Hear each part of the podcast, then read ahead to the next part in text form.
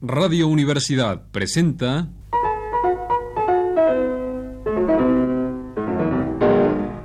El Rincón de los Niños, un programa de Rocío Sanz.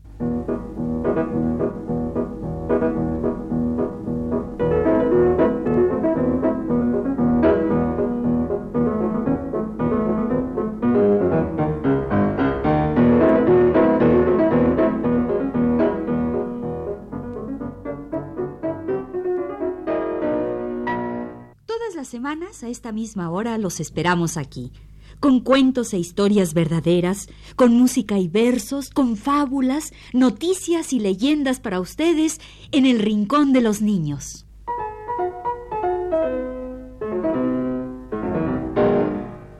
Hoy tenemos un programa de ranas. Sí, hoy vamos a hablar de las ranas con datos, leyendas, cuentos y versos, todo sobre las ranas. Tenemos para ustedes muchas cosas bonitas sobre las ranas y les voy a contar cómo las conseguimos. Resulta que hay un niño amigo de nuestro programa y a este niño le fascinan las ranas. Le gustan tanto que tiene una en su casa y la quiere mucho y la trajo a nuestro programa. Por cierto, nuestro amiguito le construyó una casa con palitos de paleta para sacarla a pasear. Nuestro amiguito se llama Adrián Velázquez Castro y su rana se llama Mancha Verde. Mancha Verde es una rana toro y está muy hermosa. Adrián le da de comer insectos y la tiene en su casa muy a gusto. Y Adrián con su rana mancha verde ha venido a nuestro programa. Adrián, nuestro amigo, tiene 10 años. Su rana mancha verde tiene 4 meses y está preciosa. Y Adrián, que es un experto en ranas, nos ha ayudado a hacer el programa de hoy. Y la rana mancha verde le ayudó a Adrián. Para ustedes, un texto sobre las ranas, escrito por nuestro amiguito Adrián Velázquez Castro, en honor de su rana mancha verde.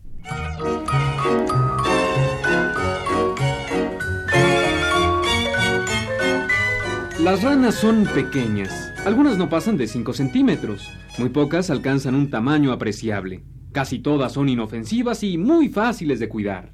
Las ranas son insectívoras, es decir, que se alimentan de insectos vivos.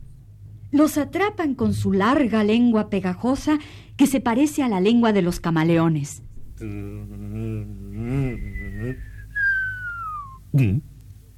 Vamos a contarles de algunas especies de rana.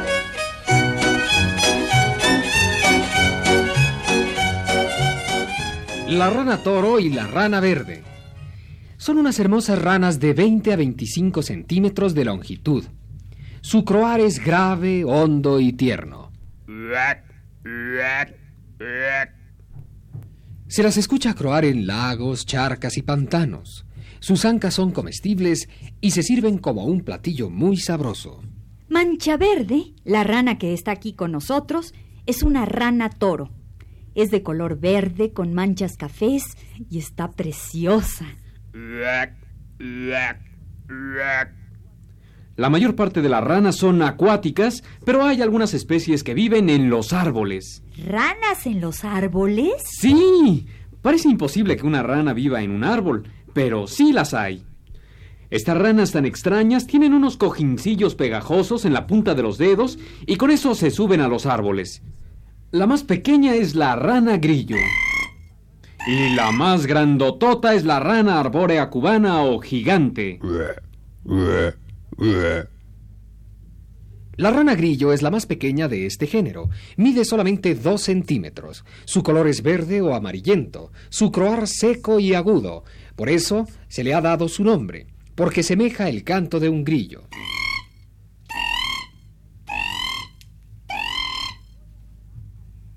La rana arbórea cubana o gigante es la más grande del género. Completamente desarrolladas miden cerca de 13 centímetros. Sus cojincillos pegajosos son muy grandes y a gran distancia se les puede distinguir.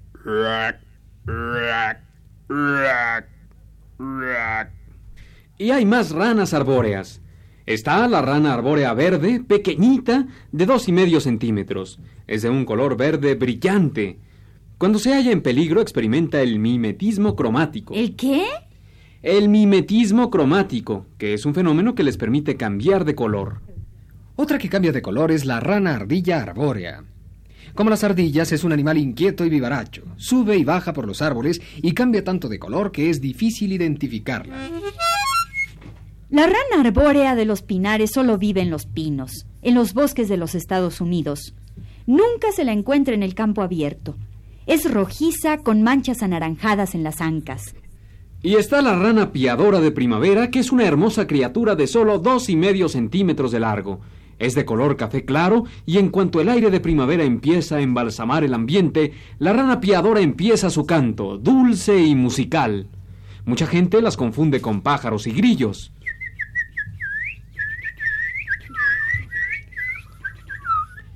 Oigan, ¿cómo empieza a vivir una rana? Mira, mamá rana pone sus huevos, que son de una consistencia gelatinosa, en el agua. Al cabo de unas semanas salen los renacuajos, que son como los peces, tienen cola y branquias. Al poco tiempo les empiezan a salir dos patas traseras y dos delanteras. Desaparecen las branquias y les crecen pulmones. Después desaparece la cola. Tardan unos tres o cuatro años en llegar a la edad adulta. ¿Y cuál es la diferencia entre los sapos y las ranas? Bueno, los dos pertenecen al mismo grupo, todos son batracios. Las ranas generalmente tienen la piel húmeda y tersa, son delgadas y de formas armoniosas. Sus saltos son graciosos y permanecen cerca del agua. Y los sapos generalmente tienen la piel con verrugas, son pesados y corpulentos, se mueven en saltos torpes y puede encontrárseles en tierra. Y aquí me acordé del cuento de la zapa, que lo escribió Carlos Luis Sáenz.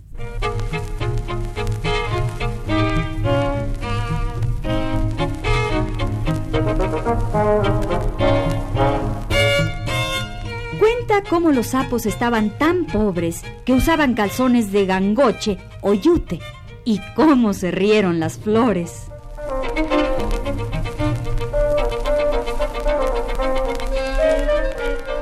La zapa le estaba haciendo al sapito unos calzones. Ay, marido, qué congojas las que pasamos los pobres. Ayer calzones de drill, hoy calzones de gangoche. Y gracias que te los hago sin ojales ni botones. Déjame que te los planche, voy a encender los carbones. La zapa que se descuida y el sapo que se los pone. Salió corriendo al jardín. Iba al jardín de las flores a ver a doña Rosita por la que muere de amores. Llegado al jardín, Dios santo, cómo se rieron las flores, que los calzones del sapo señor no tenían botones.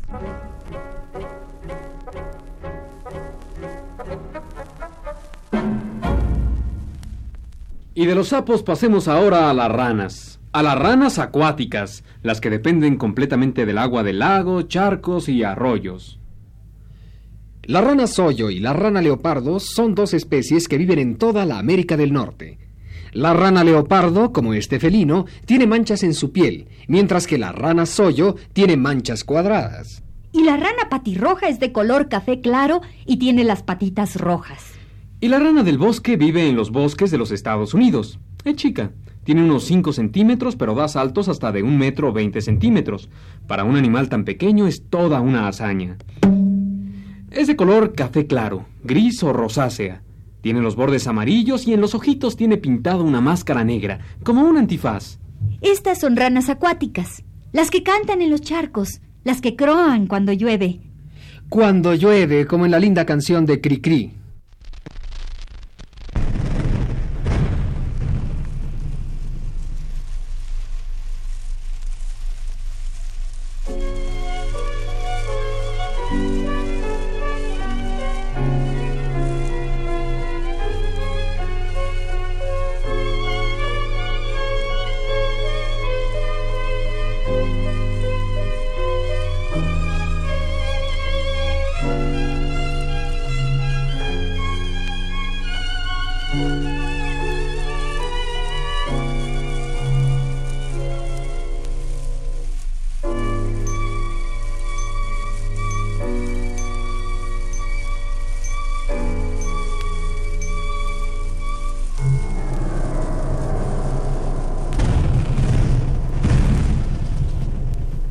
Escondidos en su cueva los conejos desde ayer, asomados al boquete no hacen más que ver llover, pues mientras siga lloviendo no pueden salir a correr.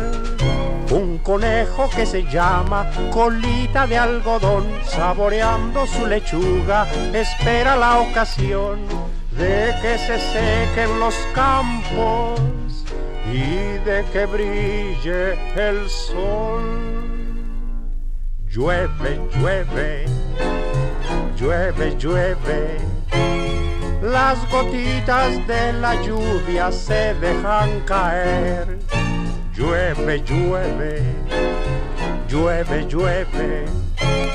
Los conejos se divierten viéndolas correr una gotita que rebotó a Don Conejo, lo salpicó. Llueve, llueve, uy, cómo llueve. Las gotitas cuando saltan hacen pim, pim, pong, tim, tim, tim, pim, pim, pong, tim, tim, tim y pim, pim, pong.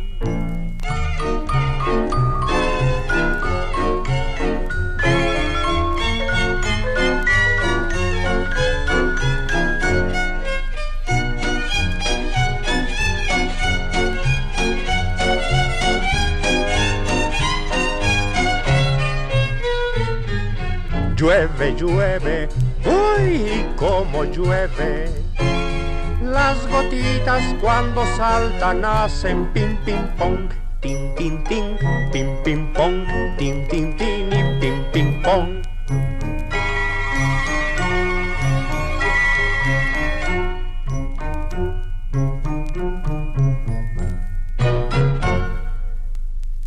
cuáles son las especies de sapos y ranas más interesantes? El sapo de Surinam, El sapo gigante, el sapo partero. la rana ladradora. El sapo de Surinam, que también se llama pipa pipa, vive en los lagos y ríos de Surinam, en las Guayanas y también en el norte del Brasil. Es de cuerpo aplanado y tiene la cabeza terminada en punta. Y la hembra tiene unas cavidades en la espalda donde lleva los huevos hasta que salen los sapitos. Otro sapo interesante es el sapo partero. Cuando mamá sapo pone sus huevos, papá sapo los enrolla en sus patas de atrás y se van a buscar un buen lugar húmedo donde cuidarlos. Cuando nacen, los renacuajos se les suben a la espalda a papá sapo y éste se los lleva hasta un lago o pantano para que crezcan. Y la rana ladradora, que vive en el occidente de los Estados Unidos, en México y en Australia, se oye como un perrillo que ladra. A diferencia de las otras ranas, es muy robusta, pero no tiene verrugas. Pasa su etapa de renacuajo en el huevo y cuando nace ya es una ranita completa. Y también está el sapo gigante de Texas, México, Centroamérica y el sur del Brasil. Es grandote, de 25 centímetros de longitud y es muy solicitado por los jardineros, porque se come docenas y docenas de insectos en solo 24 horas. Los sapos y las ranas son animales útiles y bonitos, y existen verdades y leyendas sobre estos animales. Dicen que los sapos producen verrugas. No es cierto. Los sapos tienen verrugas, que son depósitos de glándulas venenosas para cuando los muerda algún animal que sienta el mal sabor. Así se defienden ellos, pero no las producen. Los sapos tienen orín tóxico. No es cierto. Sí. Su orina solo es un medio para echar fuera las materias tóxicas, pero es inofensiva para el hombre. Dicen por ahí que algunas veces llueven sapos. Ay, eso no puede ser. Después de algún aguacero de verano en el campo, el suelo aparece lleno de sapos. Pero no cayeron de las nubes. Lo que sucede es que a los sapos jóvenes les encanta el agua y salen a disfrutarla. También se dice que los sapos traen buena suerte. Eso sí es cierto. Los sapos le traen buena suerte a los agricultores, porque se comen a los insectos que dañan las cosechas.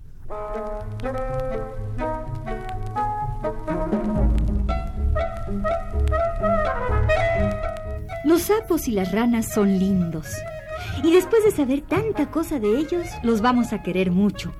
Y aquí decimos con Carlos Luis Sáenz, Zapituntún de mi corazón, zapituntún de mi corazón, bajo el aguacero cantando su son. Su son, son, son, de agua de barril y algo de metal y de tamboril. Zapituntún, chato saltador, que a la charca pones vivo corazón.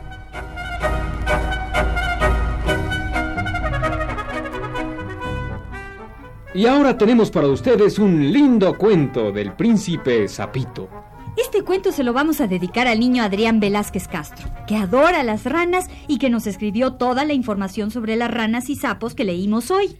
Para Adrián Velázquez Castro y su hermanito Gabriel, para su rana mancha verde que aquí está con nosotros. Para todos los niños y todas las ranas y todos los sapos, un cuento muy bonito, el cuento del príncipe Zapito.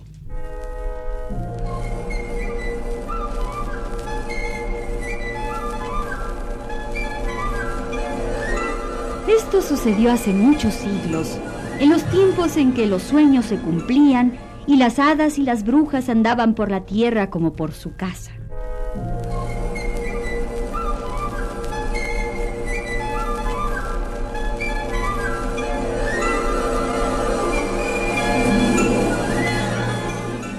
En aquellos tiempos vivía un rey que tenía varias hijas. Todas eran lindas, pero la menor era preciosísima. Cerca del castillo real había un bosque, muy verde y tupido, y en el bosque, bajo un árbol muy frondoso, había una fresca fuente en un estanque. En los días de mucho calor, la hija menor del rey iba al bosque junto a la fuente y ahí se entretenía jugando con un globo de oro. Y un buen día el globo de oro se le escapó de las manos y fue a dar al estanque y se hundió en lo profundo del agua. Entonces la princesa se puso a llorar por su globo de oro. Lloraba sin consuelo hasta que en eso oyó una vocecita. ¿Qué te apena, hija del rey? Tus lágrimas podrían derretir un corazón de piedra. La princesa se asomó al estanque, pero solo vio un sapito que asomaba la nariz fuera del agua. ¿Eres tú, sapo? Lloro porque mi globo de oro se me cayó al agua. No llores, no te aflijas. Yo puedo ayudarte. ¿Qué me darás si te lo traigo? Lo que tú quieras. Mi vestido más hermoso, mis perlas, mis joyas. Te daré hasta mi corona de princesa. Ni tus vestidos, ni tus perlas, ni tus joyas, ni tu corona son para mí. Pero si prometes quererme y permitir que yo me siente a tu mesa y coma de tu plato y duerma en tu camita, yo te traeré tu globo de oro. Te lo prometo, te lo prometo. Te prometo lo que quieras si me traes mi globo de oro que se me cayó al agua. Eso dijo, pero pensaba otra cosa. ¡Qué tontería! ¿Cómo cree este sapo feo que yo lo he de querer y dejarlo comer de mi plato y dormir en mi camita? Pero el sapito, confiado en la promesa, se sumergió en el agua. Buscó en lo más profundo del estanque y al ratito subió con el globo de oro y se lo dio a la princesa. La princesa se puso feliz, cogió su globo de oro y salió corriendo hacia el castillo, olvidada del sapito. ¡Espera! ¡Espera! Llévame a mí también. ¿No ves que no puedo correr tan rápido? ¡Espera! ¡Espera! Pero la princesa no hizo caso y se alejó corriendo. Y el sapito regresó a la fuente. Al día siguiente, la princesita se sentó a comer con el rey y las otras princesitas y todos los cortesanos, cada cual en su plato de oro. Y en eso se oyeron unos pasitos muy leves. Unos pasitos que subían por las escaleras de mármol. Hija menor del rey, déjame entrar. La princesita reconoció la voz del sapo y se puso pálida. El rey la observó y le dijo ¿Qué, qué, qué pasa, hija mía? ¿Quién viene a buscarte? Hija menor del rey, aquí estoy. Cumple tu promesa. Ay, papá, es el sapo que viene a buscarme. Ayer se cayó al agua mi globo de oro y el sapo me lo sacó, pero tuve que prometerle quererlo y darle de comer de mi plato y dejarlo dormir en mi cama. Pues ahora tendrás que cumplir lo prometido. Que no se diga que la hija menor del rey no cumple sus promesas. Y el rey obligó a su hija menor a traer al sapo y ponerlo en la mesa. Y el sapo comió en el plato de oro de la princesa. Ay, ya estoy satisfecho. Ahora tengo sueño. Llévame a dormir a tu camita, sobre tu colcha de seda. Así lo prometiste. Hija, cumple tu promesa. Y la princesa no tuvo más remedio que llevarse al sapito hasta su cama con su colcha de seda. Tú prometiste quererme, hija menor del rey. Ahora dame un beso. Cállate, sapo entrometido. No quiero darte un beso. Se lo diré a tu padre, el rey. Y la princesa furiosa le plantó un gran beso al sapo. ¡Mua! Y luego lo tiró muy lejos a un rincón del cuarto.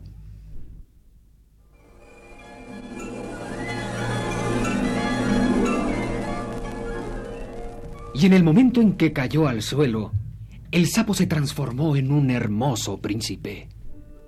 Hace mucho tiempo una bruja mala me convirtió en sapo.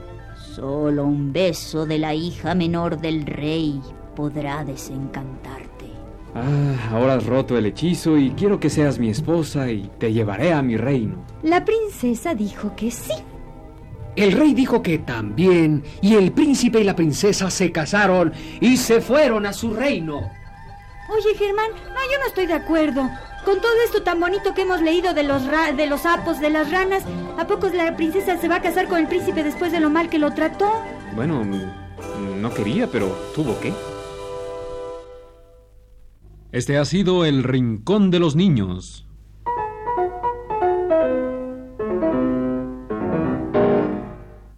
Programa de Rocío Sanz.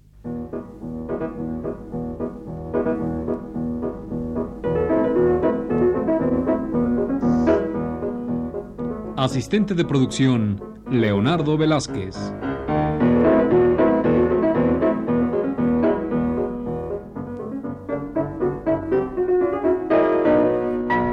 Los participantes en este programa les damos las gracias por su atención y los invitamos a estar con nosotros todas las semanas a esta misma hora.